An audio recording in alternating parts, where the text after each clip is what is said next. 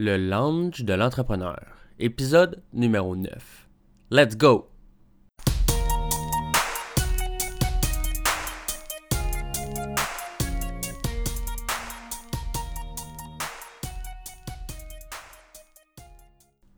Bienvenue à tous à ce neuvième épisode du Lounge de l'entrepreneur. Je m'appelle Jonathan Demers et je suis l'animateur de ce podcast. J'aurai le plaisir, mais surtout la chance, de m'entretenir avec des entrepreneurs d'expérience afin de discuter de leur parcours d'entrepreneur dans le but de vous motiver à faire comme eux et vous lancer en affaires. Aujourd'hui, comme invité, j'ai le plaisir de recevoir Alain Mignot. Alain est un entrepreneur avec un parcours peu commun, mais ô combien inspirant. Élevé dans un milieu très pauvre, il n'a eu d'autre choix que de trouver de façons de se nourrir dès un très jeune âge. À l'âge de 15 ans, il quitte la maison familiale pour aller vivre en appartement avec son frère. Il cumule les emplois et peine à arriver, jusqu'au jour où la compagnie de machines distributrice pour laquelle il travaille déclare faillite. La compagnie lui paie alors ce qu'elle lui doit en machines distributrices et il profite de cette occasion pour se lancer en affaires, passant de 5 machines à près de 300 en seulement 2 ans. Son parcours entrepreneurial s'étend sur plus de 30 ans et touche à plusieurs domaines, dont les bornes Internet, la restauration et la vente de meubles antiques. Mais c'est grâce à l'immobilier qu'Alain va pouvoir enfin réaliser son rêve d'enfant, qui était de devenir millionnaire. Aujourd'hui, il est fondateur de WeRose, une plateforme de revendication qui offre tout le soutien nécessaire à celles et ceux qui souhaitent faire entendre leur voix et donner du poids aux actions citoyennes. Salut Alain, ça va bien? Ça va, toi? Oui, ça va très bien, merci. Merci de participer au lounge, c'est très apprécié.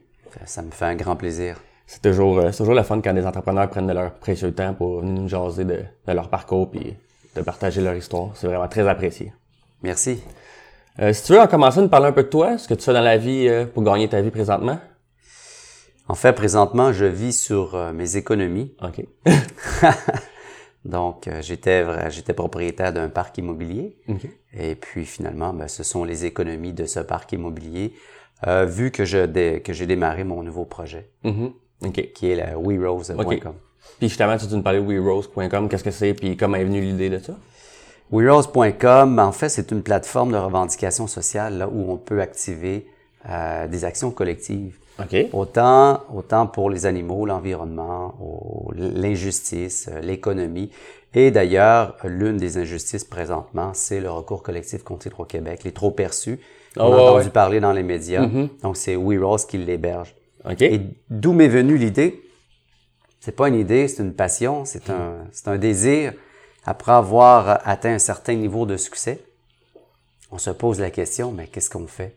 Après avoir vraiment bien dépensé, roulé tous les voitures que j'ai voulu, mais on s'est dit, mais je me disais, qu'est-ce que je dois faire? Et j'ai toujours eu ce projet euh, d'impact social que j'ai toujours voulu faire dans la vie, qui, qui date probablement de ma jeunesse. Et je me suis dit, mais Alain, commence le don. Mm-hmm. C'est sûr qu'une intuition m'est venue à l'idée. J'étais à Cancun, je relaxais, je faisais de la lecture, et là, paf, l'intuition me tombe sur la tête. Et elle m'a dit, mais pourquoi tu commences pas ton projet à impact social? Lorsque j'étais de retour de Montréal, je me suis installé un bureau vraiment séparé. Pourquoi? Parce qu'il fallait que je dissocie mes activités de, l'immobilier à ce nouveau projet. Et lorsque je passais du temps dans ce, dans ce autre bureau, je me cassais la tête, je me disais, mais qu'est-ce que tu vas faire? Qu'est-ce que tu vas faire? Et que finalement, c'est un projet web là où on accueille des gens qui ont des revendications euh, sociales pour justement faire face aux enjeux collectifs. Une plateforme web un peu euh, site euh, forum ou un, site à la Facebook? C'est un réseau. C'est un réseau social, absolument. Les gens, ils ont un profil, on peut voir euh, à quoi tu as participé. Euh, tu as une biographie, tu as, un album photo. OK. C'est vraiment, ouais, un Facebook. OK, cool. Vous avez combien de membres à peu près? 360 000 membres. OK, quand même. Et 160 000 euh, ici au Québec. OK. Les autres, c'est en France? Ben, ou principalement en Europe? 80 80 000 en France. Après ça, on touche l'Angleterre, on touche... OK, c'est anglais aussi? Ou c'est juste anglais? Anglais aussi. OK. Ah, c'est les deux? On est dans 228 pays. Oh my God, OK. bon, c'est sûr, euh, il y a des gens qui sont seuls sur une île à quelque part. qui on a des ambassadeurs dans... 228 pays, j'étais surpris parce que techniquement, selon, je crois, l'ONU, on est 196 Ouais, c'est ça, pays, hein. 194. Quelque chose comme ça, ouais. Et il y a des gens qui me disaient ou me demandaient, mais comment est-ce que l'on peut avoir 228? Bon, je vous informe, là, je pense qu'il y en a à peu près euh, 400 pays aux alentours, mais qui ne sont pas tous reconnus euh, Ouais, sûr, par l'ONU. Mhm. Ouais, c'est ça, je suis en train de me dire, parce que moi, avec, je me posais la question, je disais, ah, dans le fond, ça doit être juste des pays qui sont pas reconnus. euh. Qui disait peut-être le pape est inscrit. Oh my god. Méchante affaire. Mais euh, sinon, tu, tu nous parlais un peu de ton parcours, justement? Comment t'es rentré dans, dans l'immobilier, à- ou avant ça, ça part de avant ça même? J'ai un, parcours quand même assez atypique. Je le compte souvent, je le raconte. Je viens de Saint-Henri. Je dis toujours la même chose. je suis né dans une ruelle, dans une poubelle, couvercle fermé. Ah boy. Et lorsque je dis ça, c'est juste pour démontrer, faire en sorte que les gens s'imaginent dans quel niveau de pauvreté qu'on était euh, vraiment. Et pourquoi? Parce que j'ai quitté sur la rue pour amener de la nourriture à la maison. On en a mangé des 50 livres de patates. C'est ce qu'on faisait. On épluchait des 50 livres de patates toute la semaine pour manger des frites. Oh. Et le matin, c'est du pain avec du sucre blanc là, qu'on étendait sur, les toasts. Écoutez, lorsqu'on n'a pas assez d'argent pour se payer un sapin de Noël, puis on essaye de faire un sapin de Noël avec du carton, des grosses boîtes de carton, le découper, là, ça se tenait pas, et que finalement, c'est le voisin qui nous a passé son sapin de, de Noël, on était vraiment, vraiment pauvres. Foyer d'accueil, je suis allé dans les foyers d'accueil, après ça, des, euh, des collèges, ici sur la rue Saint-Laurent, avec les sœurs. Je sais pas si vous avez connu ça, là, les sœurs avec les gros chapeaux, là, comme Ouais, la ben, en sœur fait, moi, j'étais à la garderie avec des, des nonnes, des sœurs. C'est ça, OK. Et par la suite, euh, je crois que j'avais 15 ans, je suis allé en appartement, Oh boy. OK. C'est un peu tôt. un peu tôt. Mais euh, j'ai aucun regret de ce que j'ai vécu. J'ai dit bye-bye à mes parents, à ma mère plutôt, parce qu'ils étaient divorcés, j'avais un an, mes parents. Et je suis allé avec mon grand frère en appartement. Mais pas plus tard que, je te dirais, quoi, je me souviens pas, mais 7, 8 mois, mon, mon grand frère, lui il avait 18, moi j'avais 15, ben, je l'ai, je l'ai pas mis à la porte, là, mais il s'est en allé. OK.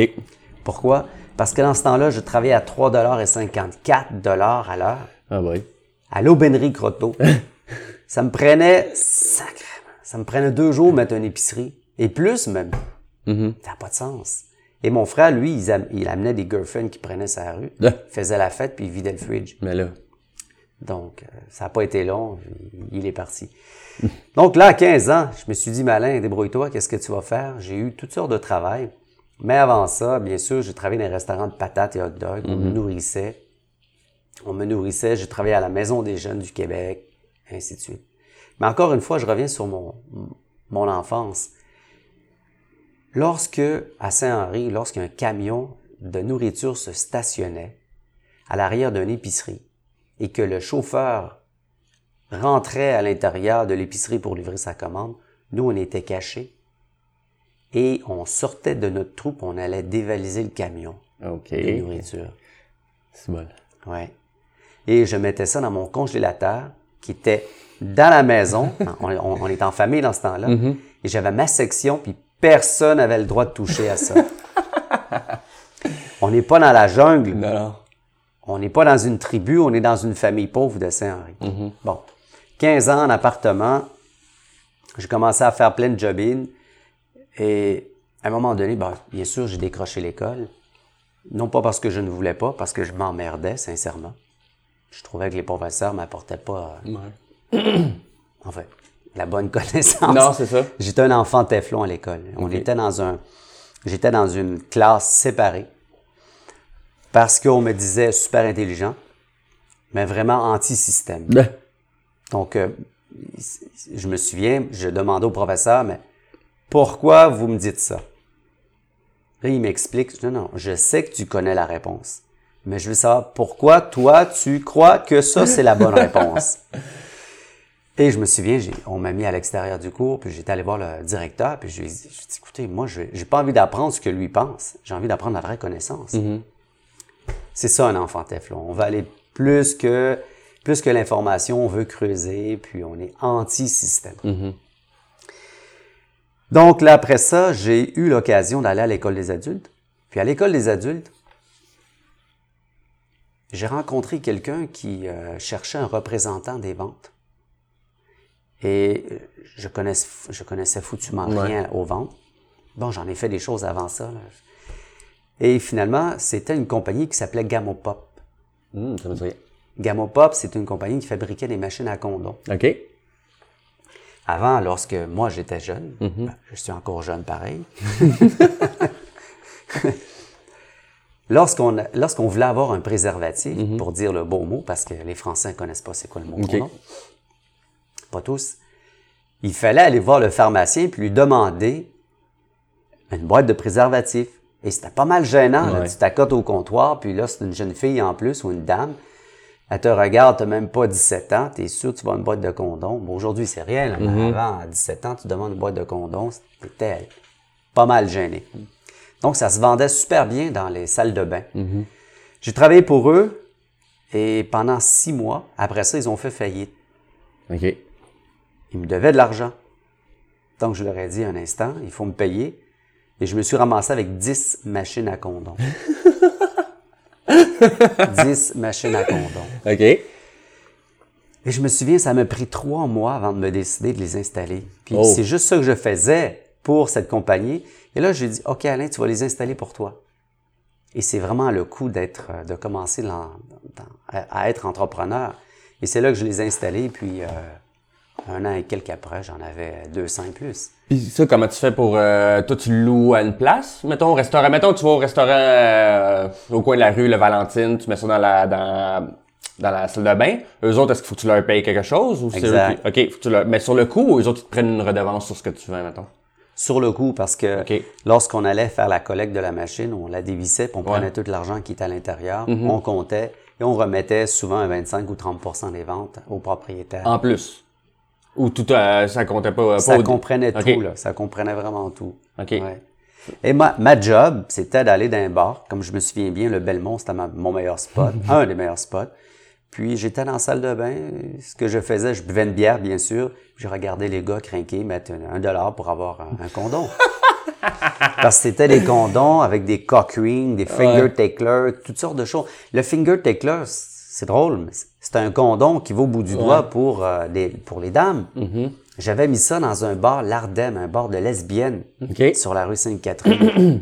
oh my God, ça se vendait le Ah dépêche ouais? chaud. Et après, bien sûr, les cock rings, toutes sortes de choses. J'ai eu des machines à gomme. Machine à gomme à chlorette. J'avais installé ça au coin de Saint-Martin, à Raova-Souvlaki. Écoute, quand tu veux manger là, tu sors de là, c'est sûr Ouais. tu pues de la bouche à 10 pieds. C'est tellement, il y a tellement l'ail. puis d'oignon, ouais. Je me souviens, j'avais installé ma machine.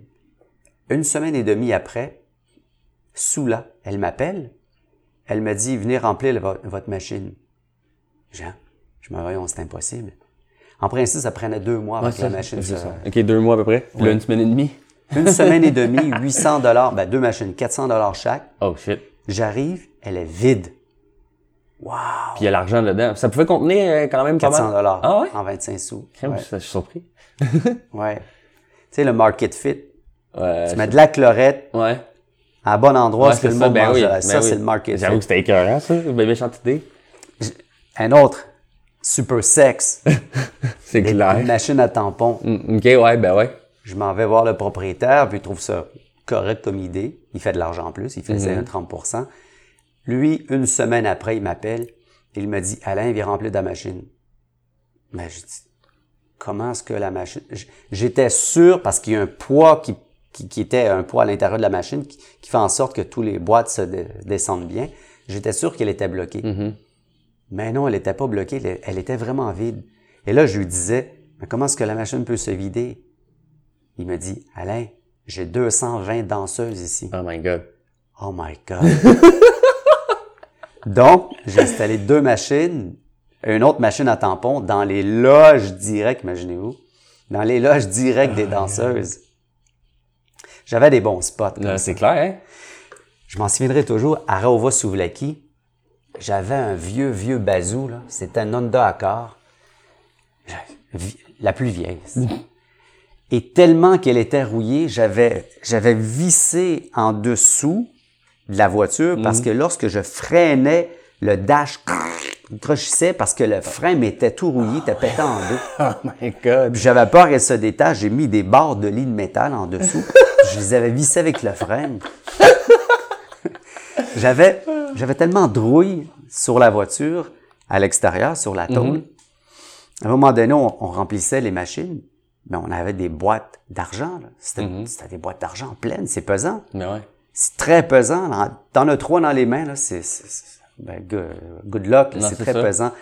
Et à un moment donné, je sors d'un stationnement, puis ma valise, elle a écrasé sur mes deux roues. Je n'étais plus capable d'avancer. Oh, J'étais crampé de rire parce que je comprends maintenant pourquoi que la Brink, c'est des gros, gros Ouais. camions. Ben oui, lorsque tu as 10 boîtes de 25 sous de dollars là, dans ta valise, puis une valise rouillée, Mhm. ça a tout écrasé. Ce que j'ai fait, il y avait un concessionnaire Toyota juste à côté de la Rawa Sublaki. Puis je suis allé acheter un Toyota 4Runner à 48 000 J'avais à peine euh, 22 ans, 21 Oh ans. my God. Mais t'avais, les, quand même les moyens, dans le fond. Je déclarais rien. OK. Puis le mec, il me disait, il dit oui, mais vous, vous déclarez rien. Ben, je dis, viens avec moi, j'ai juste un spot là ici qui va payer suffisamment la voiture. Et finalement, j'ai... Il a accepté? Ah, ils m'ont passé, euh, ils m'ont loué la voiture, le camion. Ouais. Oh God. Après, les machines à condom, machines à café, machines à liqueur, j'avais plein de, plein de machines à Montréal. J'ai tapissé Montréal au complet de machines. Et là, il est venu un temps, on était à peu près dans les années 94. Moi, ça, j'avais demandé, ça dans quelles années, ça? Ça, je te dirais 80, 92, 13. OK. Et 94, le monde va rire, mais lorsque je présente, je démontre une photo, puis je demande aux gens, est-ce que vous savez c'est quoi? Les gens disent, non, c'est quoi? C'est une borne Internet. Hein? Avant l'Internet, il n'y avait pas ça dans les foyers. Ça n'existait pas. Il n'y avait aucun putain de téléphone avec l'Internet. Puis il y, en a- il y avait personne ou quasiment personne qui avait l'Internet à la maison. Et qu'est-ce que j'ai fait? J'ai importé des machines, des bornes Internet des États-Unis. On a planté un ordinateur là-dedans. Terminus Voyageur sur Berry, Quartier Latin Cinéma, Feu-Vieux Pointe-Claire, euh, Côte-Vertu, non, Côte-Vertu et euh,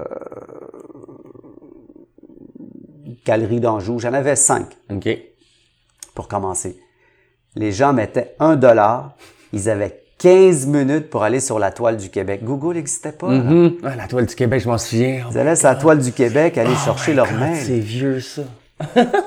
Et dans ce temps-là, ça prenait deux minutes loader une page. Ouais. Qu'est-ce que j'aimais? Pas besoin de remplir de friandises ou de condoms les machines. Je me levais le matin et ben je voyais tout, euh, tout la, la- la navigation des gens et euh, combien est-ce que la machine avait rapporté. Ça me prenait une ligne sèche de Bel Canada, point. C'est tout ce que ça me prenait. Pour vrai, c'est pas plus compliqué que ça. Ah, Pas plus compliqué que ça. J'ai vendu, heureusement. OK. Ah oui, l'Internet est partout Ben oui. aujourd'hui. J'ai vendu, je pense que deux ans après, j'ai vendu. Deux ans, c'est ça? Je me demandais combien de temps à peu près. Deux ans après. OK. Mais le gros, gros tournant de ma vie, ben, j'en ai eu d'autres. euh, j'ai importé des meubles antiques euh, de la France avec des Français. Ça s'appelait JP Antiquité. On payait 500 francs un armoire, puis on l'amenait ici, puis ça se vendait 3000 dollars. 500 francs? Fait que c'est fois dans divisé en quatre, je pense, les francs. Quand Ouais, j'étais en France, c'était c'est ça, ça, à peu près? c'est OK. Mais Et ça, il fallait quand même vérifier. Sûrement, tu pouvais te faire avoir pour être sûr que ce soit antique, antique euh, pour vrai. Là. Je Non. ça, non? On prenait ça, ils mettaient ça sur la rue pour jeter. On amenait ça ici. on disait que c'était du Louis XVI, du Louis n'importe quoi. Le monde achetait. On était au coin de Berry et Prince-Arthur. OK. Prince Arthur et Berry. Euh, Berry, Prince Arthur ou Duluth? Euh, Prince Arthur. Ouais. J-P-A, le A pour Alain, Antiquité. Ouais. Bon, j'ai eu ça. J'ai été enseignant au projet PAR. J'ai fait... euh, enseignant au projet PAR, ce c'est une école des adultes. OK. Des gens qui veulent retourner sur le marché du travail. J'ai- Il y avait un poste. Quelqu'un me dit, bon, il y a un poste pour enseignant. J'ai dit, OK, je vais appliquer. Et je l'ai eu.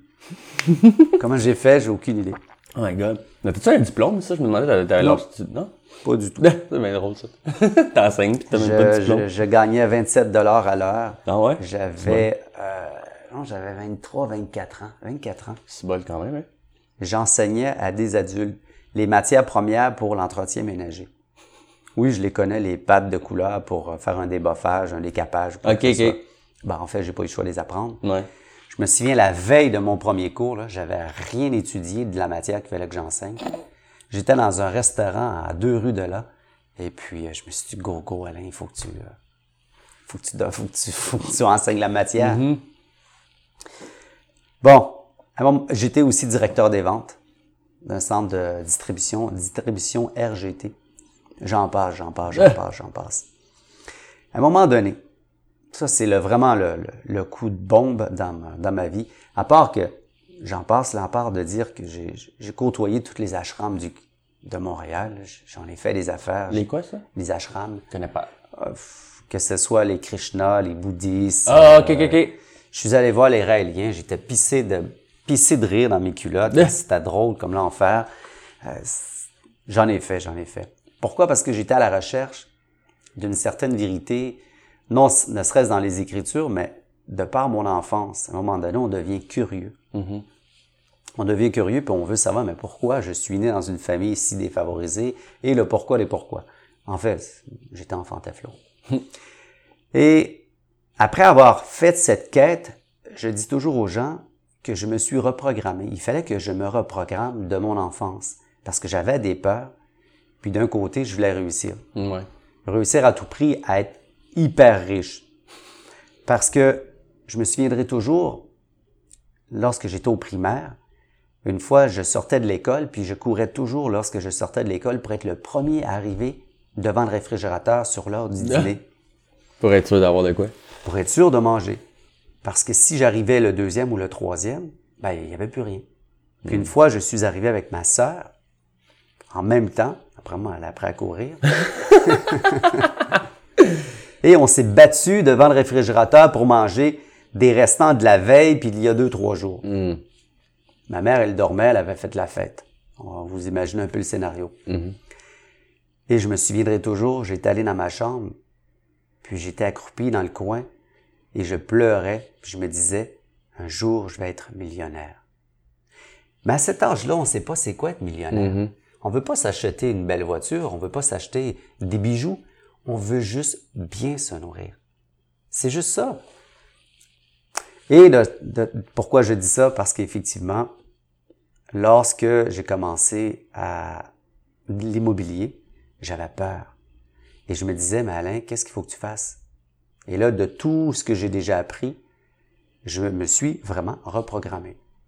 Dans l'inconscient, toute cette mémoire latente, Mhm. qui est l'inconscient d'ailleurs, qui date de ma jeunesse, préprogrammée de par mon éducation, il a fallu que je la prenne puis je la refasse, je la reprogramme. Aujourd'hui, c'est super, c'est super populaire aujourd'hui. C'est beaucoup plus populaire de dire, bon, on va se reprogrammer, notre code ADN, il sert à 3 on, on le sait à 3 à peine à quoi il sert, les acides aminés, puis ainsi de suite. Mais tant qu'au reste, on ne le sait pas. Ouais. Bon, moi, je vous, j'invite les, les, les gens qui nous écoutent, si vous êtes entrepreneur, vous avez des peurs, des embûches, à aller faire de la bonne lecture sur comment vous reprogrammer. Parce que oui, c'est faisable. Et là, après avoir fait cette, euh, cette reprogrammation de moi-même, je tenais plus là, les deux pieds sur la terre. Il n'y avait pas de limite. Et puis d'ailleurs, il n'y en a pas de limite. Mhm. Elle est vraiment entre les deux oreilles. Et lorsque je présente, j'ai une fusée dans le dos là, pour dire j'étais prêt à décoller. Là. Et un jour, un jour, j'avais un client. Ben, j'avais compris une chose, que faire de la rénovation, c'était payant. J'étais surtout pas un gars de rénovateur, en rénovation. En fait, j'étais allergique à la poussière quasiment. Et j'avais un client qui me donnait des bons contrats. J'avais commencé avec des contrats de 6, 8, 10, 12. J'étais rendu dans les calibres que je, je refaisais des 100 unités, des 60 unités. Oh boy, ok. Et ça, c'est pas, on on n'a pas trois ans pour le faire. là. On a huit mois maximum pour refaire un 100 unités. Les cuisines, les portes, les fenêtres, les salles de bain, la toiture, les passages, les descentes d'escalier. Il fallait tout refaire. On, on cassait tout, puis on refaisait tout. C'est bon. Puis un jour, j'avais, ah, Simonac, j'avais 27 ans. Et là, je me disais, j'étais prête à acheter mon premier siplex.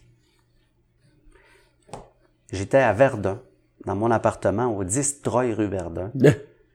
j'avais mon bureau dans ma chambre, mon bureau Ikea. Et là, je me disais, Alain, prends ton courage à deux mains, puis appelle ton mentor. Ben, ça a été mon mentor, là, je le dévoile, mais appelle cette personne qui est ton client. Et j'avais un verre de vin, j'avais l'habitude de prendre un verre de vin le, le- le soir, bien sûr. Et là, je l'appelle. Je signale, je dis bonjour, monsieur Turek, ça va bien? Puis C'est un Yougoslave. Il dit oui, Alain. je dis monsieur Turek, je vous appelle parce que je voudrais peut-être vous demander de l'aide. OK. Pourquoi? Je dis monsieur Turek, j'aimerais acheter un sixplex. À une condition. J'ai dit laquelle? Que tu achètes un 60 logements. What? Et là, oui, what? Et là, trois secondes de silence. Ben, Regardez la réponse que j'ai dit. Monsieur Turek, vous avez ajouté un zéro. Tout de suite. Mais crois-tu stupide? non, non, monsieur Turek. Mais, monsieur Turek, je vais toujours m'en souvenir. C'est- des souvenirs qu'on va toujours. euh. Et j'ai dit non, monsieur Turek, mais j'ai dit, Alain, il y a moins de risques. Ah, il y a moins de risques. Oui, je te le dis. Mais de toute façon, monsieur Turek, j'ai pas l'argent. Je sais, je vais te la passer. Oh my god. Silence. Vous allez me passer l'argent, monsieur Turek. Oui. Je dis OK. OK. OK. Aïe. What? Ouais, voyons non. Et là, je prends mon verre de vin, là, clou, clou, clou, clou, clou, clou, clou, je le cale. cale. Là, je dis, what? Il vient de me dire qu'il veut me passer l'argent pour acheter un 68 unités. Histoire courte, il m'a passé 400 000 dollars. Il m'a dit, tu me payes 12% par mois. Oublie pas. Et mon premier immeuble a été un 68 unités. Oh god. 68. Il me dit, tu rénoves, tu augmentes les revenus, tu refinances et tu me repayes. Et c'est ce que j'ai fait. Wow. Je suis devenu un spécialiste en immobilier, pas parce que j'ai étudié l'immobilier, parce que j'ai appris à nager dans l'immobilier. Il y a une putain, excusez-moi l'expression, de différence. si tu sais pas c'est quoi nager dans l'eau chaude, la meilleure des choses, c'est de sauter dans l'eau. Et lorsque j'ai sauté dans cette aventure, je ne savais même pas s'il y avait de l'eau dans la piscine. Imaginez, vous plongez, là. Ouais. Et aujourd'hui, je le dis toujours, n'ayez pas peur, les entrepreneurs. Il faut oser le faire. Ça me fait penser à mon fils lorsqu'il était sur le bord de la piscine, puis il voulait apprendre à plonger, son premier plongeon. Il, est- il était à un pied de l'eau. Puis là, je disais, ah ouais, il était accroupi, là. il avait ses deux mains comme une fusée devant lui. Je, go, go, go, go, go. Je ferme-toi les yeux, Jérémy, puis plonge. Je claque, il a plongé. Oh my God. C'est aussi simple. Il faut oser plonger. Dans mon cas, je me suis pas posé la question s'il y avait de l'eau ou pas. Mais qu'est-ce que je me disais? Alain, tu viens de Saint-Henri, dans une ruelle, dans une poubelle. Qu'est-ce que tu as à perdre? Non, c'est ça. Rien.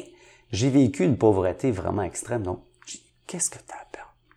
Ton luxe? Ah voyons. donc. Amène-moi des poches de patates, puis je vais être capable de me nourrir. D'ailleurs, j'aime les frites. donc, ça a été mon premier immeuble, après ça un 61, après ça un 100, puis après ça un autre. euh, Et j'ai tout vendu en 2005. OK. J'avais euh, 33 ans, Si, l'âge du Christ. Tout vendu. Et c'est la première fois, je vous le dis, c'est la première fois que j'ai eu une sensation, peut-être que lorsque je vais mourir, ça va être la deuxième fois, une sensation de légèreté. Là, on dirait que je me, je flottais de mon siège. J'étais chez Raymond Chabot, Grand Tinkin. Un groupe a tout acheté. 300, 307 portes, ils ont tout acheté. Oh shit. Et puis, j'ai flotté. C'est clair. Et à ce moment-là, oui, j'étais multimillionnaire. Et boy. Mes premiers millions. Exact. C'est le fun, hein, pareil? Et là, je me disais, bon, Alain, qu'est-ce que tu fais de ta vie? C'est ça la question. À cette heure, tu dépenses tout? Malgré que j'ai bien dépensé mon argent, lorsque j'achetais une voiture, je l'achetais pas ici. Mhm. Bon, faut s'entendre, le dollar, euh, le dollar canadien a été fort pendant un certain temps. Ouais. Mais j'ai toujours acheté mes voitures aux États-Unis. Toujours. Porsche 911, 4S, une Porsche GTS, euh, Mercedes, Land Rover, Range Rover, whatever, tous. Toujours dans l'esprit de l'économie. Mon mentor, qui est celui qui m'a passé l'argent, il m'a dit, Alain, tu es le premier juif québécois que je vois sur cette terre. Autrement dit, même si on en a beaucoup, c'est pas, ça, ça veut pas dire de tout flamber d'une manière, ça veut pas, ça veut pas dire de flamber d'une manière irresponsable. Voilà. Et après, ces deux années sabbatiques, en parenthèse, je dis sabbatique, j'ai profité de l'occasion d'ouvrir deux restaurants. Mais en fait, j'avais commencé à, à en ouvrir un pendant le temps que j'avais encore mes immeubles. OK. Je trouvais ça glamour, c'était un Ouais. lounge, c'était super agréable. Puis, quelle sensation de voir ton restaurant hyper plein, plein, plein. Mm-hmm. La musique, c'était bien jazzé, c'était super intéressant. C'était bien. Mais, bordel que ça rapporte pas Ah du cash. Comment ça s'appelait pour la femme? Presse Café. C'est des chaînes Presse Café. c'est ça, j'ai été la semaine, deux, trois semaines là-bas. Absolument, absolument. Au coin de, il y a- il il existe plus maintenant, Tachereau, dans l'entrée du mail, euh, centre d'achat sur Tachereau, OK. mail Champlain. Ouais, OK, OK. Et puis un dans le quartier 10-30. Mais c'est, non, c'est au 10-30? Non, il y en a un à Boucherville à cette heure, je pense. Ah oui, ça fait longtemps que Boucherville il est là. OK. Absolument. ouais. Ah, ça, c'est ça, je savais pas, je connaissais pas ça. Ah ouais, puis c'est ça, c'est toi qui avais parti ça? Non, c'est pas moi qui les ai partis, t'as c'est moi qui ai acheté. OK. On a eu les nouvelles générations des presse café parce qu'avant ils étaient vraiment bruns. OK. Et puis là on l'a fait designer. Écoute, moi je le trouve super beau. Ouais. Les nouveaux styles de peinture, de couleurs, euh, c'était bien, c'était bien. Mais l'enfer. Ça rapporte, euh, ça rapporte pas. Ah, tabarnak. Lorsqu'il faut que tu te chicanes, non pas chicaner, mais j'arrivais à la caisse, c'est quoi le problème, les filles? Et là, on me disait, ben, c'est parce que ça fait deux fois qu'elle retourne son café. Ben, c'est parce qu'elle n'est pas satisfaite. Elle n'est pas satisfaite, la cliente. On me disait, non, Alain, elle revient, puis il reste même pas un quart dans la tasse parce qu'elle veut l'avoir gratuit. Euh, Bon, là, je prenais les choses en main. Madame, mais on s'obstine pas, là, ça coûte 20 cents, putain, faire un café. Ce que je veux, c'est qu'elle revienne, même si à un moment donné, il faut que je lui fasse réfléchir, OK, elle peut pas toujours l'avoir gratuitement. Mais au moins, elle mangeait, on essayait de lui vendre autre chose. Mais c'était vraiment agréable, le presse café. J'aimais cette sensation. Mais ça n'a pas été long, là. Je crois un an et demi, puis j'ai- je disais à mon ex-femme, écoute, ceux qui ont, on est allé en Floride, là, puis on, on est allé dans un quartier, puis je disais, tu vois, celui qui a un yacht à 50 pieds, là, il vend sûrement pas des panini. non, je suis sûr, je suis sûr, il moi. vend avec. sûrement pas des panini. Donc, lorsqu'on est revenu, je dis, Hmm, on va mettre ça en vente. Et c'est ce qu'on a fait, on a mis ça en vente. OK. J'ai fait du day trading. Mhm. J'ai euh, été, ben, en fait, je suis diplômé sur euh, day trading parce que lorsque plus jeune, je m'intéressais toujours à l'économie, Ouais. les Golden Boys. Donc, je, je suis allé, allé aussi à l'école à, à la bourse de Montréal. OK. Cool. Donc après, j'ai fait du day trading pendant un an. J'ai commencé à donner de la, de la formation en immobilier. Et deux ans après mon premier parc vendu, je suis retourné dans l'immobilier. Ouais. Ça te manquait ou parce que tu voulais faire plus celle-là? Tu connaissais ça, puis... C'est- En fait, je suis pas allé, je, je suis pas retourné dans l'immobilier pendant ces deux années. C'est une raison de fiscalité, d'imposition. Donc, il fallait que je me tienne Ouais. tranquille. C'est ce que j'ai fait. Et par la suite, je suis retourné dans l'immobilier pour faire mieux. Et voilà. Et là, bol. à un moment donné encore, je, je ra- j'accumule, j'accumule, j'accumule des immeubles. Mais on fait quoi? Mhm. Et c'est là mon histoire de Cancun. Mon intuition vient et puis je me dis, mais fais donc quelque chose qui peut rapporter à la société. Ouais. Ouais, c'est le fun. Là, ça fait combien de temps que We Rose, euh, ça a été lancé à peu près? L'idée de We Rose est arrivée en 2013. OK. 2012, 2013. J'avais appelé mon gars de design, Yannick, et j'ai dit à Yannick, je veux te voir deux fois semaine. Il faut que je commence mon projet. Il dit OK. Ça a toujours été des bons souvenirs parce que il venait dans mon bureau, on, on se tapait une douzaine de beignes, là, Puis là, on avait envie de dormir l'après-midi parce que là, je lui disais, dessine. Et là, j'avais des idées. Et là, finalement, on mettait ça sur euh, maquette. Et finalement, c'était un bordel monumental. Et c'est là qu'on s'est aperçu, well, je pense qu'il nous faut un fil, euh, un fil de, comment on appelle ça? Un fil conducteur, non, un fil de navigation. OK. Et c'est un gros, énorme papier, bien sûr. Et ce fil de navigation-là, ben, il faut savoir comment le faire. Et c'est là qu'on est allé chercher des outils ActShare euh, pour, pour monter justement la, la plateforme. Mon premier projet, j'ai travaillé pendant deux ans. Et lorsqu'on l'a programmé, ça marchait pas. OK. Il faut, il faut avoir une logique dans la navigation. Hmm. J'avais une entente avec la chaire en éco-conseil, la CAC. Hein, pas la CAC, le, le- la chaire en éco-conseil à Chicoutimi, comment est-ce qu'on l'appelle?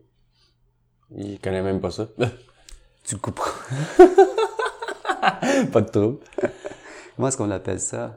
Euh, pas la CAC, la CAC, c'est La le putain. mais... C'est le parti politique. Euh, ch- euh, cher, éco, whatever. Je reprends. J'avais une entente avec l'Université du développement durable à Chicoutimi. OK. Et c'est avec eux que j'ai développé le projet d'ailleurs. De We Rose? De, ça s'appelait pas We Rose dans ce temps-là. Ça s'appelait, j'ai honte de le dire, mais je suis gêné, mais bon. Ça s'appelait Un à un, changeons le monde une personne à la fois. OK, c'est long. hein. Oh my God. Non seulement c'est long, mais on dirait que c'est un salon de bronzage. On dirait que c'est un nom de salon de bronzage. Voyons, Et pourquoi je vous dis ça? Parce que c'est une firme marketing qui m'a vendu ce nom-là. Oh my God. Et là, je lui, dis, je lui disais à cette firme, je ne dirais pas le nom, es-tu sûr que c'est bon? oui, oui. OK, OK. Ça fait, ça fait salon de bronzage, je sais pas, en tout cas. Donc, j'ai essayé d'enregistrer cette marque un à un, changeons le monde une personne à la fois aux États-Unis puis un peu partout. Et là, aux États-Unis, un à un, je crois que en anglais, ça fait comme l'ONU. Hmm. Et on avait un problème. Comment est-ce qu'on fait pour enregistrer ce nom en anglais? Fait que là, je dis, comment est-ce qu'on va faire? Ben, tu m'as pas dit que tu voulais être partout dans le monde. Non, mais attends, c'est parce que sur le web, euh, je peux pas limiter, là, quand même, on met pas des barrières. Bon, histoire courte. Avec euh, la, la chaire en éco-conseil, on a fait un projet puis on demandait aux gens de s'engager à faire quelque chose pour améliorer l'état de la planète. Mais ça fonctionnait pas. Pourquoi? Parce que lorsque les gens, lorsque les gens ne sont pas exposés puis ils n'ont pas de mérite auprès des autres pour que les autres puissent voir qu'est-ce que tu fais comme effort pour améliorer la planète, souvent, il n'y a pas grand motivation. Ouais. Si tu veux changer seul, écoute, si tu es sa planète Mars, tu es le seul sa planète, là, puis tu te dis, ben, je vais changer pour améliorer l'environnement, ben, il n'y a personne qui te voit, personne, ils sont où les conséquences? Il n'y en a pas. Donc. Donc là, à un moment donné, j'ai travaillé avec une stagiaire, on a passé l'été à faire des choses ensemble, et puis, après, je suis allé voir une boîte de UX Experience, ça s'appelle le U-Centrix. OK. On a créé des personas. Et là, elle me dit, Alain, on va te faire des tests de ton projet. Bon, j'ai dit, OK. Et qu'est-ce que vous allez faire? Elle m'a dit, ça s'appelle, pour commencer, ça s'appelle un Destroy Check. OK. Dire? Oh, c'était peurant, ça. Et ils te font un, topo, une analyse de ton projet. Et le rapport disait plein de choses. Et à la fin, ben, il n'y a rien à faire avec ce projet. Ah. Et lorsque je l'ai appelé, mais ça veut dire quoi? Ça veut dire, faut que tu le prennes, puis il faut que tu le mettes à la poubelle? Mhm. 250 000 après, Hey boy. je me suis retroussé les manches et j'ai dit, OK, on va recommencer. Et nous avons recommencé. Hmm. au complet. Et c'est ce que nous avons, bien sûr, comme plateforme aujourd'hui, Ok. We Rose, et non pas un à un changer le monde à une personne à la fois. Aïe, aïe. Et je suis allé voir euh, tous les grandes compagnies de ce monde, de marketing, LG2, Bleu, Blanc, Rouge, super intéressant. Moi, j'invite tous les entrepreneurs qui ont les moyens d'aller voir ces boîtes, de les contacter, bien sûr, et de travailler avec des gens qui connaissent Ouais. le marketing. En fait, je lance même un appel, puis une, une mise en garde. J'ai des gens qui m'ont dit, ah Alain, je fais du marketing, combien est-ce que tu charges? 130, 140 dollars à l'heure. Mhm. Ben, c'est parce que chez LG2, on est capable d'avoir du monde à 150 dollars à l'heure. Et ils sont top professionnels. Incroyable. On a étudié plein de choses. Plein de choses que jamais une firme de marketing, petite soit-il, ben, je ne suis pas tout allé les voir non plus, m'ont proposé. Lorsqu'on étudie les comportements archétypaux, là, le monde dit What? C'est quoi des comportements archétypaux? Hollywood les utilise. Toutes les grandes sociétés les utilisent. Parce que dans notre, euh, dans notre sphère de société, il y a des types de comportements qu'ils ont recensés. Et pas juste le marketing. Ouais. La politique, euh, il y en a plein. Autrement dit, dans ces douze comportements, il y a sûrement un des comportements qui te colle aux fesses. Non, c'est clair. Et lorsqu'ils font le produit, ils le font pas. Toi, lorsqu'on achète un produit, ils disent Ah, j'aime ça. Non, c'est pas parce que tu l'aimes, c'est parce qu'ils l'ont fait pour toi. Parce qu'ils ont étudié à l'avance ce que tu étais pour aimer. Parce que tu fais partie d'un comportement de masse Oh my God. Pour te donner un exemple, on m'avait posé la question, on m'avait posé la question, Alain, comment te sens-tu? Un héros ou un rebelle de par mon projet? Moi, j'ai dit, ben, les deux. Un héros rebelle, j'aime ça. Et là, elle me dit, est-ce que, tu écoutes- est-ce que tu écoutais Robin des Bois étant jeune? J'ai dit oui. Est-ce que tu as écouté Robin des Bois avec Costner? J'ai dit oui. Est-ce que tu as écouté le dernier Robin des Bois avec un tel? Je dis oui. Et là, je commençais à comprendre qu'il y a un pattern. Ils ont ressorti des Robins des Bois depuis mon enfance jusqu'à temps que j'ai 30 quelques années, peu importe, 40. Et je les ai tous écoutés. Comment ça se fait? Même Hollywood sait identifier les comportements.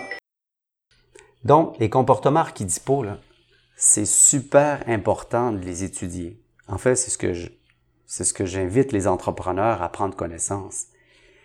À titre d'exemple, Harley Davidson, est-ce que vous croyez qu'Harley Davidson, pour promouvoir son produit, va faire un concours de chaises berçantes? Ben, non. Je pense pas. Non. leur type de clientèle, leur, le caractère de leur type de clientèle dans les comportements archétypaux, c'est le rebelle. Toute personne qui est rebelle dans la vie, de par une définition que le marketing, les politiciens, peu importe, ont fait, c'est leur genre de clientèle. Le héros Nike, la même chose. Ouais. Nike, tout leur publicité, c'est des winners, c'est des gagnants. Tu te, tu- tu te donnes à fond la caisse pour justement te sentir un héros. Et les gens se reconnaissent au travers de ça. Clairement. Étudier ça, les comportements archétypaux, c'est super intéressant. Et on a fait toutes sortes d'études aussi. On s'est penché sur le cas, lorsqu'on aide une personne, est-ce que vraiment on commet un acte altruiste? Ou un acte égoïste? Bonne Et question. c'est une bonne question. Hein? Moi, je vais être sincère avec, avec toi. J'ai plutôt tendance à croire que dans notre société ici, lorsqu'on aide, c'est plus un acte égoïste qu'altruiste. OK. Et pourquoi c'est un acte égoïste? Parce que si ça te rapporte rien comme émotion, comme sensation, t'as pas envie d'aider. Je vais aider une personne dans un domaine qui va me toucher personnellement. Mais un autre va être en train de pleurer et de mourir, puis j'irai pas l'aider parce que ça me touche pas. C'est simple. Ouais. Du fait que moi, j'en ai passé, j'en ai vendu des palettes de chocolat, puis j'en ai passé des, des, des, des journaux, des, des- circulaires le week-end lorsque j'étais jeune. Lorsqu'on sonnait à ma porte, puis je voyais le kid avec sa grosse boîte de chocolat, plus, quasiment plus gros que lui, là, genre, ah, je faisais une face, ah, s'il veut me vendre une palette. J'en mange pas de chocolat, puis je suis sûr qu'il y a quasiment 7-8 dollars sa putain de palette de chocolat. Et c'est vrai, ils sont chers. Ouais. Ça n'a pas de sens. Tu sais ce que je faisais? OK. Combien ta palette? 7 dollars, monsieur. C'est pourquoi? Là, il me dit, ah, c'est pas correct, correct. Oui, mais c'est pas correct. Je vais t'en prendre 10. Les boys. Là, il dit 10! Là, il capotait, le jeune. Je le sais comment est-ce qu'il est brave. Je le sais comment est-ce qu'il se sent fort. Et moi, ça me rappelait lorsque j'étais jeune que j'avais le courage d'aller sonner à la porte pour justement vendre mes palettes de chocolat. Je sais que c'est beaucoup de travail, c'est beaucoup de- J'haïssais d'efforts à faire. ça, moi, faire ça. Ben oui. Et à l'école, on nous obligeait. Ouais, c'est ça. C'est les seules fois que je le faisais, là. Et aujourd'hui, si tu l'achètes pas de ton propre fils, Mhm. ben avec le popcorn qu'il faut que tu achètes, ben il revient les mains bredouilles. Ouais. Et là, tu veux pas. Tu achètes ton, le, popcorn. J'ai eu le popcorn, mon fils il a fait les scouts. J'ai eu la boîte de popcorn pendant trois ans dans le garde, garde-manger. C'est pas le meilleur non plus, là. Mais tout ça pour dire aux entrepreneurs, oui, les comportements archétypaux, c'est super intéressant à étudier. Votre marque, c'est quoi? C'est quoi la promesse de votre marque? Chaque marque, une gros, des, grosses, des grosses marques, on s'entend, ils ont une promesse. Puis dans tout leur champ d'activité qu'ils doivent faire, ils doivent respecter la promesse qu'ils ont faite à leurs clients. Si moi je dis, là, ça, mon brand, ça va faire ça, ça, ça, ben, il faut faire en sorte que toute activité, toute vente ou tout marketing que l'on doit faire doit respecter la promesse de marque. C'est pour ça que les gens aiment la marque. Si tu fais autre chose, combien est-ce qu'il y en a eu des marques qui ont été là, englouties par après? Pourquoi? Parce qu'ils savaient plus où se lancer. Ouais. Ils ont fait autre chose. Finalement, toute la clientèle tous leurs adeptes, tous leurs influenceurs, ben, à un moment donné, ils s'éloignent. Pourquoi? Parce que ils font plus ce que je pensais qu'ils étaient pour faire. Ils n'ont pas respecté leurs promesses. Le territoire de la marque aussi est important. Enfin, on a fait toutes ces choses. On a étudié les couleurs, on a étudié euh, les noms pour en arriver à We Rose. Mais ce qui est super important de comprendre, c'est le WE, Rose. Mais ça, au début, je me demandais si c'était pour euh, We Heroes ou si c'était pour Web Heroes, là, le W, là, mais... Ah, c'est un- c'est- c'est une bonne remarque, le Webby, euh, Webby Rose. C'est le oui ensemble héros. C'est à ça que nous avons pensé, en fait, l'équipe euh, LG2, pour justement centrer la marque sur nous-mêmes, mais collectivement. D'ailleurs, lorsque j'étais avec eux, LG2, je les recommande, lorsque j'étais autour d'une table et on parlait du projet, à un moment donné, je leur ai dit, il faut vraiment arrêter d'utiliser le mot changement. Là, ils m'ont dit, ben, on était 7, 8, tous des spécialistes, incroyablement qualifiés, puis je te jure, là, il y, a, il y a du savoir autour de cette table, autour de, de ces gens. Ils me disent, mais Alain, qu'est-ce que tu veux qu'on utilise comme mot si tu veux pas qu'on utilise le mot changement? J'ai dit, premièrement, il faut prendre conscience d'une chose. Le mot changement a été dilué par l'inaction. On s'entend? Euh, oui. Mais pourquoi? Mais parce que si le mot changement était de l'action, ça fait longtemps qu'on aurait changé les choses. Ah oui, OK. Bon, good. On part du bon pied. Et deuxième chose, lorsque les politiciens utilisent le mot nous sommes le changement sur leur caravane, rien ne va plus. Ça marche pas. Et là, il dit, mais qu'est-ce que tu veux qu'on utilise comme mot? Je vais vous dire quelque chose qui va vous sembler étrange, mais pour moi, le changement, c'est le mouvement dans le silence. Hmm. Et là, comme vous tous, vous vous posez la question, quoi? Qu'est-ce qu'il dit là? Et là, je leur ai dit, oui, je sais, je parais spécial. Le mouvement dans le silence. Vous savez ce que ça veut dire? Il a dit, non. Ça veut dire, ferme ta gueule et bouge. C'est ça que ça veut dire. Le mouvement dans le silence, parce que t'es pas obligé de dire que tu vas faire quelque chose. Fais-le donc. Et à partir de là, je dis toujours que le changement est dans l'action. C'est tout à fait normal. Et que oui, si le changement était vraiment dans l'action, c'est vrai, mais si on avait dû faire le changement, ben, ça fait longtemps qu'on aurait été euh, pas mal plus avancé sur les enjeux, ou Ouais. on aurait été pro-enjeu sur qu'est-ce qui se produit présentement. D'ailleurs, pour terminer juste sur ce sujet, lorsque je fais une présentation, je démontre toujours euh, une, euh, une slide avec la phrase de Gandhi. Soyez ce que vous voulez voir dans ce monde. Et je dis aux gens, qu'est-ce qui va pas dans cette phrase-là? On a toutes les solutions, on sait que ça va nous péter d'en face, on sait qu'il manque des poissons, on sait qu'on a perdu 50% de la biodiversité, on sait que la chaîne alimentaire est en train de s'inverser, ça prend 200 litres d'eau pour faire une tasse de café, en voulez-vous des stats? J'en ai. Finalement, qu'est-ce qui manque dans cette phrase? Ce qui est le plus dur, le plus dur, soyez. Soyez, ça s'adresse à nous. Ouais. Ça s'adresse à nous, ça veut dire être le changement. Le changement est dans l'action. être le changement que vous, vous désirez avoir. On est encore à l'é- à l'étape du désir, de l'espoir d'un changement. Ben, J'ai comme l'impression, c'est pas tout le monde, mais l'espoir du changement, là, il faut arrêter d'espérer, puis il faut se manier le derrière. Ouais. Ouais, mais même j'ai entendu ça, ça arrête de l'air, là, je sais pas si c'est vrai. J'ai entendu ça à la radio l'autre fois qu'il est peut-être même trop tard là, pour, euh, je pense, que c'était la couche d'ozone ou c'était pour le, le- le réchauffement climatique, les deux. Mais qu'on pouvait quand même aider à ralentir, là, mais j'étais comme, ok, mais là c'est triste, là. On s'en sac, là, on, on s'est tellement foutu de la planète pendant des années juste pour euh, des, des, des biens matériels, là. On a, on, qu'on a scrappé euh, la terre, puis là, ben, il est trop tard. C'est vrai Ben, qu'il est c'est trop tard. Oh, absolument, c'est vrai qu'il est trop tard. Bon, les optimistes aimeraient dire, euh, je suis allé voir David Suzuki, we have a small window. On a Mhm. encore une petite, petite fenêtre d'ouverture. Mais euh, il est trop tard. Pour changer une société, ouais, c'est ça. ça prend pas euh, six mois. Hmm. À moins, à moins, à moins. Moi, je, je dis toujours ça lorsque je témoigne. Lors, ça me fait penser à, à la grenouille d'Al Gore. je sais pas si tu as vu le documentaire. Il prend une grenouille, il la met dans l'eau, dans un bocal. Mhm. Il monte la température, il fait chauffer l'eau. Et la grenouille, l'eau, elle monte. Commence à- L'eau commence à être chaude. La grenouille, tout va bien.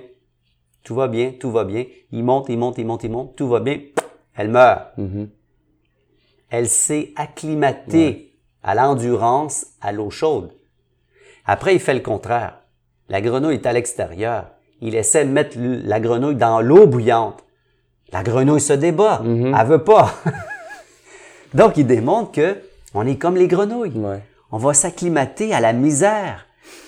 On va, tu sais, j'ai entendu un documentaire, les Chinois, je pense, sont en train de recouvrir les montagnes de toiles pour que ne, pour ne pas que la neige fonde. Non, mais What? je comprends oh pas, là. my god, ok. où on s'en va comme ça? Mais bon, tout ça pour dire que We Rose, bon, c'est- un- réseau social où on prône le changement collectif, mais il a fallu que je passe par toutes ces étapes. Bleu, blanc, rouge, LG2, le brand, pour justement avoir ce que nous avons aujourd'hui comme, euh, comme site. Et j'en suis fier, on est dans 228 pays. Je m'attendais jamais à être, 200, dans, être dans 228 pays. C'est tellement valorisant, gratifiant. Il y a des gens qui euh, m'écrivent au quotidien, qui nous encouragent, lâchez pas. Et Voilà. Voilà d'où je viens. La réponse à la première question. Je pense que c'est la plus longue première question. Mais c'est parfait. C'est super le fun. Puis dans tout ce parcours-là, euh, t'as sûrement eu, ça, t'as eu plein de belles expériences, là, mais t'as sûrement eu une expérience euh, qui est allée un peu moins bien, je te dirais, que je, qu'on pourrait, qu'on pourrait dire. Tu penses que ce serait quoi la pire expérience que t'as eu à surmonter en tant qu'entrepreneur? Puis c'est quoi que t'as appris de cette situation-là? Ben, je crois que en tant qu'entrepreneur et que beaucoup d'autres entrepreneurs, euh, si euh, si les gens écoutent qui sont entrepreneurs, peuvent ressentir, c'est lorsque nous avons une idée et que la majorité des gens autour de nous nous disent euh, t'es fou, t'es malade, t'as un job, tu gagnes bien ta vie, pourquoi tu changerais ça pour démarrer ton idée? Ça, c'est pas facile. Tant qu'à moi, j'avais pas de job, j'ai travaillé euh, pour moi-même depuis longtemps. Mais j'ai des amis qui me disaient, mais Alain, pourquoi tu ferais un site comme ça? Voyons, voyons. Continue à faire de l'immobilier, continue à flamber, continue à polluer, whatever. J'ai passé d'un Range Rover Supercharge, c'est le carrosse de la reine, là, genre, comme voiture, hyper polluant, à une petite voiture électrique. c'est pas ce qui est plus confortable. Mhm. C'est bien. Et je suis pas mort.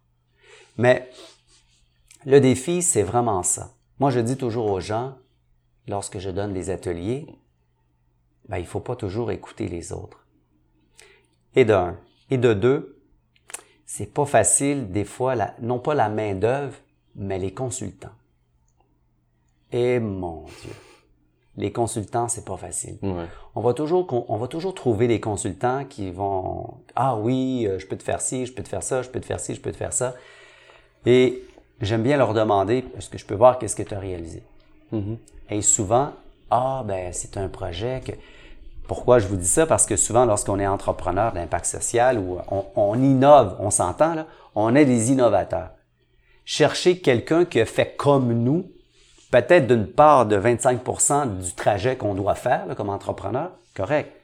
Mais si c'est nouveau, Il n'y a pas personne qui l'a il n'y a pas hein. personne.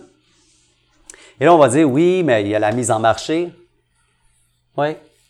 Mais il y a beaucoup, beaucoup, beaucoup de boîtes marketing qui ont des vieilles méthodes de mise en marché, qui croient encore que ça fonctionne.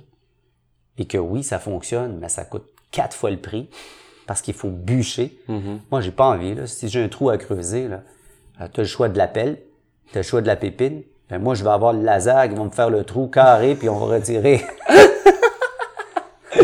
Tu comprends? Ah ouais. Et pourquoi je dis ça? Parce qu'aujourd'hui, la preuve. Avant, on faisait un post sur Facebook.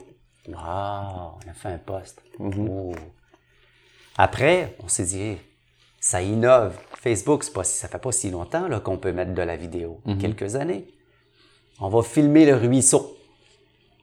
Oh, on met du film, on met des vidéos. On filme le ruisseau, on filme un événement pour avoir des likes, des commentaires. Et une coche de plus, ce qui est très populaire maintenant, c'est de se filmer. Mhm. Et ça, ça c'est plus moderne. Et encore une coche de plus. Les entrepreneurs aux États-Unis, il y en a quelques-uns, sont suivis par euh, dizaines de millions de personnes. Ils ont des caméramans qui les suivent toute la journée, du matin à la brosse à dents jusqu'au soir au dodo pyjama avec des, des Mickey. Gary Vaynerchuk, par Ouais, exemple. ouais. Ouais. Ouais. Ça, c'est du marketing. Ça, pour, pour moi, pour moi. Ouais, ben, ça en est. Ça en est. Donc, si j'ai un conseil, sélectionnez bien votre agence, Ouais. voir qu'est-ce qu'ils ont réalisé, qu'est-ce qu'ils ont fait. Voilà. Écoutez, juste pour vous donner un exemple, lorsque j'avais mes restaurants, j'avais le représentant qui venait du bureau chef. Vous allez tout comprendre. Il venait dans mon restaurant et il me disait quoi faire, comment faire. J'acceptais parce qu'il venait du bureau chef. Un, j'avais pas le choix. Mais à un moment donné, je lui disais, je pense que tu te concentres pas sur les bonnes choses. C'est pas la façon de, que je place mes napkins ou mes bols de salade qui va faire entrer les gens. Je pense pas, moi non plus. Lorsqu'ils sont dans le commerce, c'est correct, tu as raison. Mais non, Alain, faut que tu fasses ça. Oui, mais attends, vous comprenez pas, là. J'ai un problème de vente. Il est pas à l'intérieur, il est à l'extérieur. Il faut qu'il rentre pour commencer. Puis après ça, vous... Et là, je lui ai posé la question comme ça. Je dis, dis-moi, as-tu déjà eu un restaurant? Il me dit oui. Est-ce que tu l'as encore? Il m'a dit non. J'ai dit, est-ce que tu t'es déjà posé la question pourquoi? J'ai reçu une lettre du bureau chef. Ah ouais? Absolument. Et qu'est-ce que disait cette lettre? Si c'est pas trop personnel. là. je me souviens pas exactement, mais que je dois être un peu poli, moins arrogant. Et moi, je les ai appelés. Je dis, vous m'envoyez quelqu'un qui a un restaurant puis a coulé. Correct, il y a de l'expérience. Mais j'aime ça m'entourer des gens qui ont réussi. Et c'est tout à fait un entrepreneur, même si tu n'as pas réussi, que tu continues à faire autre chose, tu recommences, c'est ça un entrepreneur. Tu peux avoir des embûches, tu te retrouches les manches et tu recommences et tu fais autre chose, autre chose. On a tous une histoire, OK, qui n'a pas fonctionné à quelque part. Ça, c'est correct. L'immobilier, j'étais invité à des salons, à des soupers. Et là, je disais, j'ai une condition si, si j'y vais. Ah, laquelle, Alain? Ben, j'aimerais ça être assis à côté de Cogir, euh, Sentinelle. Mais pourquoi? Ben, parce que je suis rendu à 150 portes. J'ai pas envie. C'est pas parce que je veux pas. C'est pas parce que je suis méchant. Celui qui a six plex à côté de moi, on ne parle pas du même langage. Non, c'est ça. Je vais être à une table, lui, il en a 500, lui, il en a 1000, lui, il en a 3000. Wow! Ça, c'est d'écouter, puis d'être sage pour écouter, puis ça, c'est l'expérience. Bon, la même affaire. Allez donc avec des gens qui ont de l'expérience, non pas un CV, mais qui ont appliqué Mm-hmm. les choses qu'ils disent. Un CV, là. Je- J'en ai des histoires. J'ai déjà engagé quelqu'un qui avait une maîtrise en marketing. Là. Ah Ah, mon Dieu. J'en revenais pas. J'en revenais pas. Une maîtrise en marketing. On a passé au travers de tout le, la marque, le territoire de la marque. Je me souviens un jour, il avait fait un post sur We Rose, c'était sa responsabilité. Un chien et un chat qui dort et là, il, il souhaitait bon week-end à tous. Puis là, j'ai dit à la personne en question, je dis, écoute, j'aime pas ton poste. C'est un Français, il dit, oui, mais en agence, ça fonctionne bien, non, non. Je dis, non, mais t'es pas en agence ici. Je dis, premièrement, t'oublies une chose. Mets-moi un chien qui liche son maître parce qu'il sort du feu. Mets-moi un chat qui est en train de faire. On est héros ici. C'est We Rose. Sors-moi de quoi héroïque. Mais non pas un chat, ben un chien qui dort comme ça. Il faut que ça reprenne. Une maîtrise en marketing, on s'entend. Mais bon, voilà mes conseils de bien s'entourer, de bien s'entourer, toujours bien, bien, bien s'entourer. Mais c'est clair. Mais ça, c'est une autre chose. J'ai souvent entendu que les, le monde qui sort, mettons, de l'université, comparé à ceux qui ont d'une technique, ceux de la technique ont beaucoup, sont, sont beaucoup, sont meilleurs d'habitude parce qu'ils ont justement appliqué ce qu'ils ont appris. Ceux de, ça, souvent, à l'université, c'est, t'as, la théorie, puis même t'as des profs. Ça, c'est pas si c'est vrai, là, mais le monde dit souvent que les profs, c'est du monde qui ont, qui ont pas eu de succès, genre, en, en entreprise, c'est pour ça qu'ils sont devenus profs, là, peut. mais ça, ça, je trouve ça un peu poche. Il y en a des bons profs. J'étais dans un colloque à Paris, un colloque euh, de l'université, et puis c'était le titre du colloque, l'application de la connaissance sur le territoire. OK. Aïe, aïe, aïe. Hyper, hyper intéressant. Et les Français, ils ont du caractère.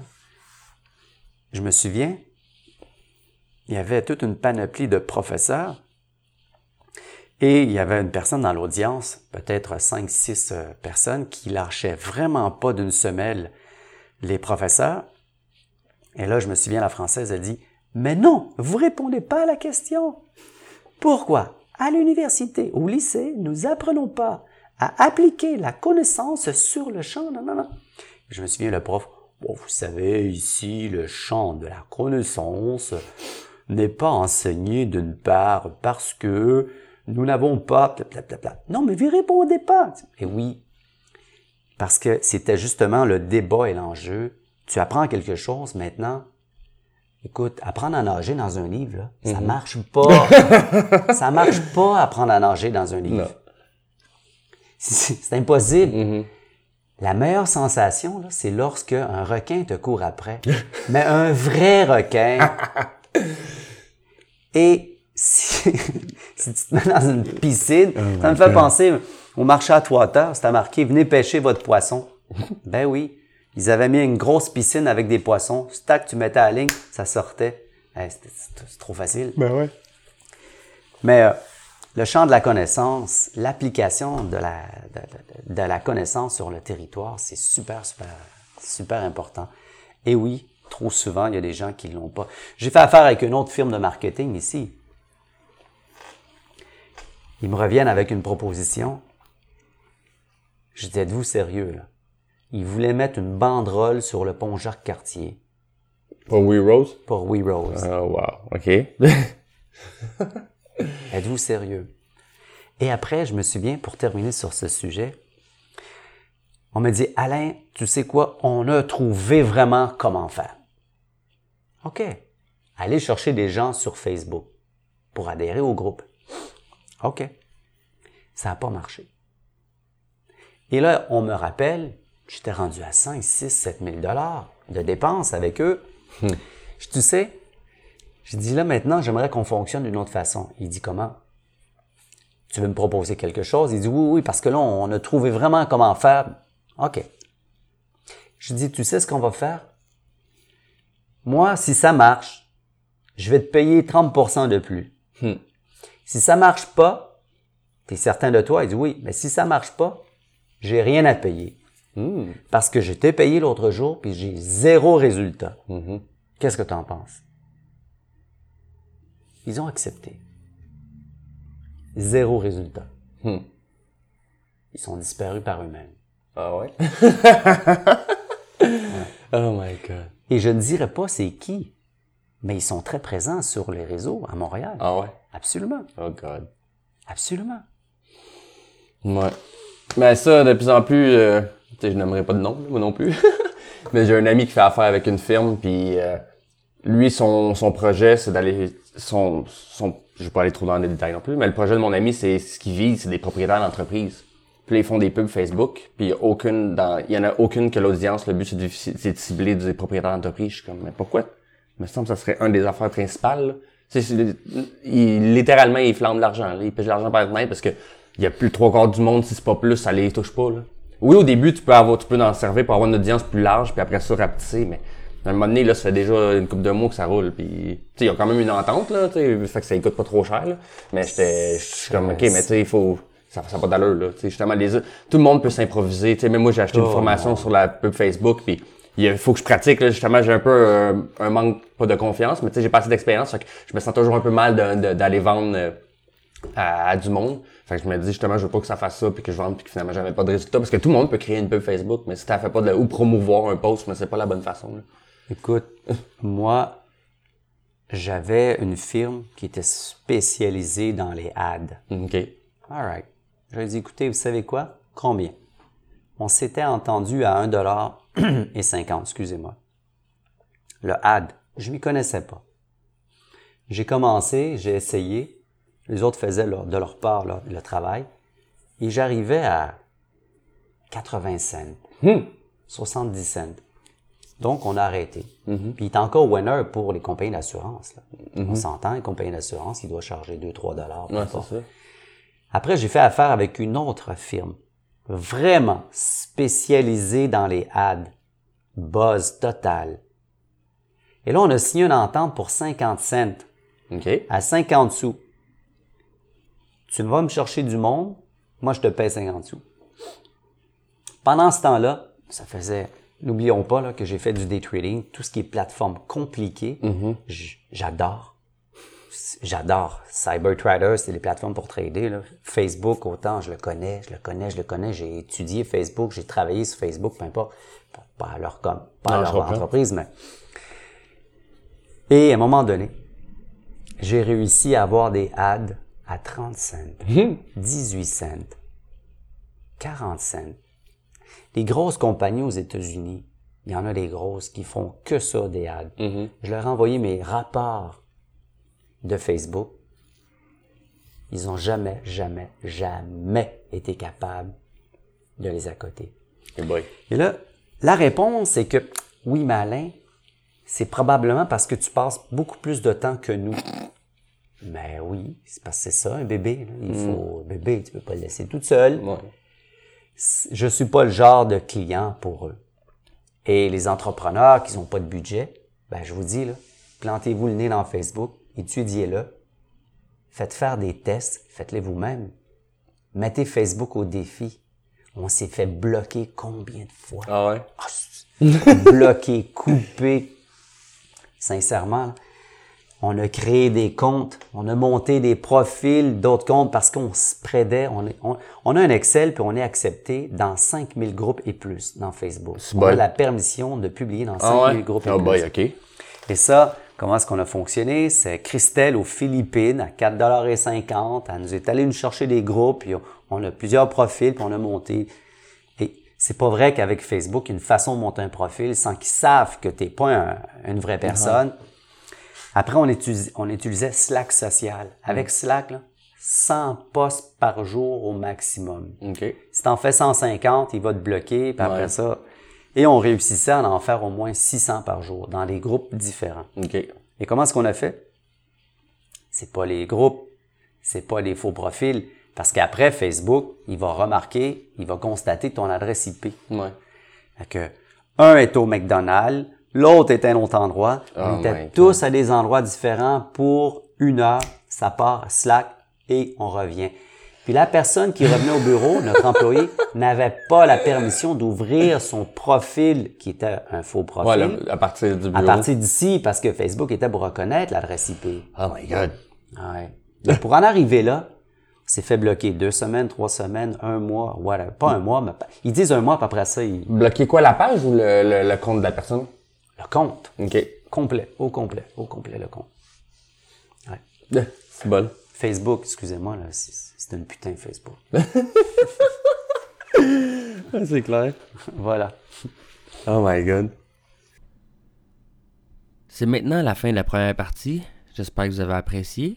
Merci beaucoup d'avoir été parmi nous et on se retrouve demain pour la deuxième partie.